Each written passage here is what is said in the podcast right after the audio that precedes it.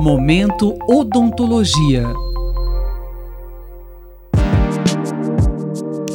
No Momento Odontologia desta semana, o médico Cristiano Tonello, professor do curso de medicina da USP em Bauru e chefe técnico do Hospital de Reabilitação de Anomalias Crâniofaciais, fala sobre fissuras lábio-palatinas, popularmente conhecida como lábio leporino, atendendo o pedido do ouvinte Cassiano Matias, do Rio Grande do Norte.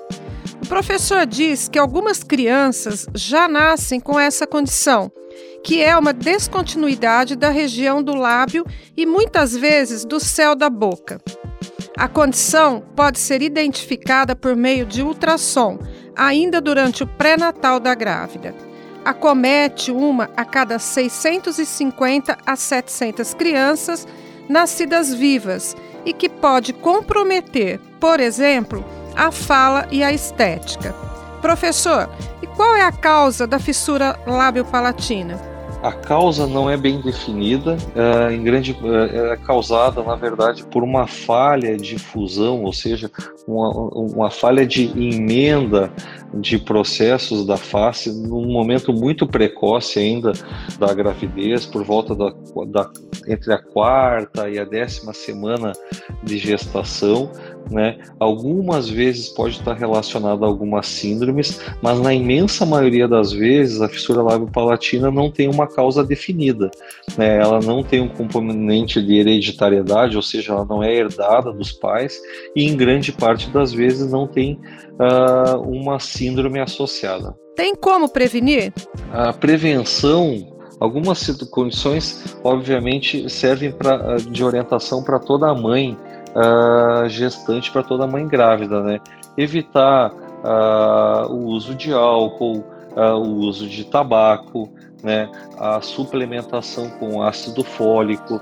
Isso são condições que não são exclusivas da prevenção da fissura lábio-palatina, mas são condições, na verdade, que previnem malformações de uma maneira geral durante a gravidez. Quais os impactos na saúde da pessoa? As consequências da fissura lábio-palatina na saúde, né, do comprometimento, se dão, obviamente, do ponto de vista estético, né, pela abertura, quando você tem a abertura da região do lábio, comprometimento já nos, no primeiro momento do aleitamento materno, naqueles casos em que há fissura lábio-palatina por uma falta de vedação no seio materno e consequências ao longo do tempo relacionadas principalmente à fala na fissura lábio, na fissura palatina, comprometimento da oclusão dos dentes, e algumas vezes relacionadas também ao crescimento da maxila, né, o crescimento facial.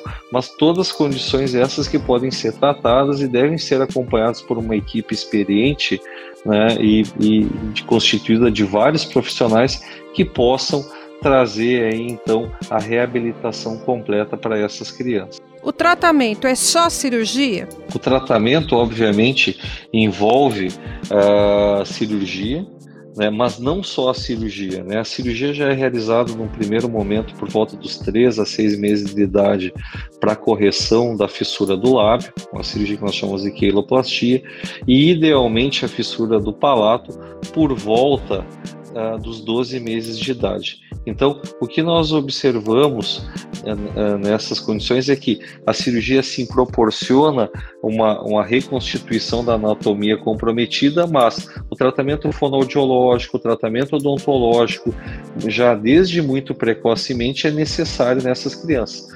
Além de acompanhamento psicológico, orientação do geneticista, acompanhamento pelo pediatra, enfermagem, por uma equipe muito grande de profissionais da equipe de saúde. Como é feita essa cirurgia? As cirurgias têm como objetivo, e diferentes técnicas podem ser realizadas para o fechamento do lábio, do palato, a depender da experiência do serviço e da experiência do cirurgião, mas basicamente elas se propõem a reestruturar, a reconstituir aquela anatomia que foi comprometida. Né? E a partir daí, então, ter uma melhora também funcional, ou seja, as funções de fala, as funções de deglutição, são uh, objetivadas com essa cirurgia, né? E, obviamente, também o ganho estético da correção do nariz, a correção do lábio, que são comprometidos na fissura uh, lábio-palatina. Onde essa cirurgia é feita? Só na USP em Bauru? Essa cirurgia, uh, as cirurgias, esse tratamento, idealmente devem ser realizados por profissionais capacitados e experientes, experimentados nessa condição.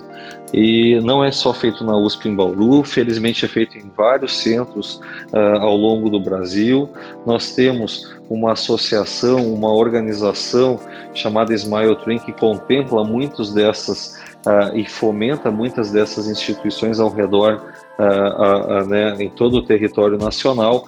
A USP, sim, o, o, o Hospital de Reabilitação de Anomalias Craniofaciais da USP de Bauru é um hospital com mais de 60 anos de história no tratamento dessas condições. Nós temos uma equipe muito grande, um hospital extremamente especializado e reconhecido nisso, mas outros centros, felizmente, também tratam dessa condição com equipes multidisciplinares e com profissionais altamente capacitados.